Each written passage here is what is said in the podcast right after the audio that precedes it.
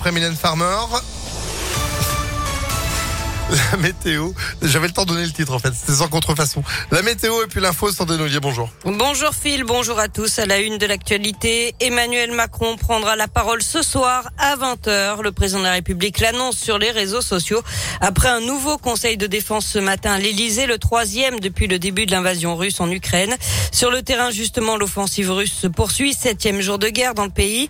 L'armée russe annonce ce matin avoir pris le contrôle de la ville de Kherson dans le sud de l'Ukraine. Des affrontements ont éclaté aussi ce matin à l'est, dans la ville de Kharkiv, la deuxième du pays, avec des troupes russes parachutées. Elles auraient attaqué un hôpital, selon les autorités ukrainiennes. Selon le président Volodymyr Zelensky, la Russie veut effacer l'Ukraine et son histoire.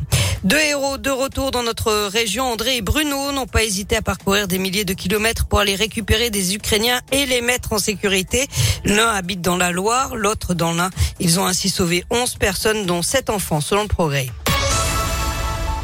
C'est le dernier jour pour s'inscrire en ligne sur les listes électorales pour la prochaine élection présidentielle. Sinon, vous avez jusqu'à vendredi euh, pour que votre mairie reçoive votre formulaire papier. Je vous rappelle que le premier tour aura lieu dans 39 jours, le dimanche 10 avril. Et ils sont pour l'instant 11 candidats sur la ligne de départ. Marine Le Pen, Éric Zemmour et Nicolas Dupont-Aignan viennent d'obtenir leurs 500 parrainages. Christiane Taubira, elle doit prendre la parole dans la journée, elle qui n'a pour l'instant que 147 signatures. Un accident sur le boulevard urbain sud vers 3 heures ce matin. Un piéton s'est fait renverser par un poids lourd à Vénissieux en direction de Mions. Il n'a pas survécu. Et puis ce vol très culotté dans la région. Un homme seul a réussi à dérober des articles Décathlon pour une valeur de 100 000 euros dans un entrepôt de Saint-Quentin-Falavier en Isère, d'après le Dauphiné libéré. Les faits remontent à vendredi. Le suspect s'est présenté avec un camion et il est reparti avec une remorque pleine. Ce n'est qu'à l'arrivée du vrai chauffeur que le vol a été constaté. Les gendarmes ont ouvert une enquête. Et puis ne soyez pas surpris, on est aujourd'hui le premier mercredi du mois, ce qui veut dire que vous allez entendre les sirènes d'alerte retentir à midi comme d'habitude. C'est un simple test.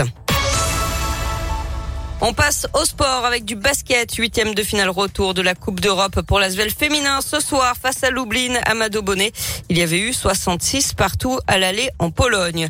Du tennis, l'Open 6e Sens Métropole de Lyon, Caroline Garcia, seule française encore en lice après le premier tour, l'a battue l'italienne Giorgi hier et jouera demain une autre italienne, Trevisan, en huitième de finale.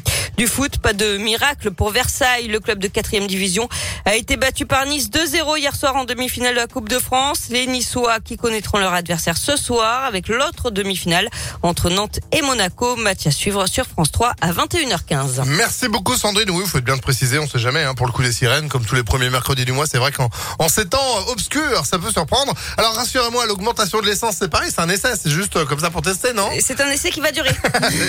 essai, ok, transformé, d'accord, je comprends. Bon, l'actu continue sur ImpactFM.fr. Vous êtes de retour à midi. À tout à l'heure. Allez, à tout à l'heure. Pour la météo.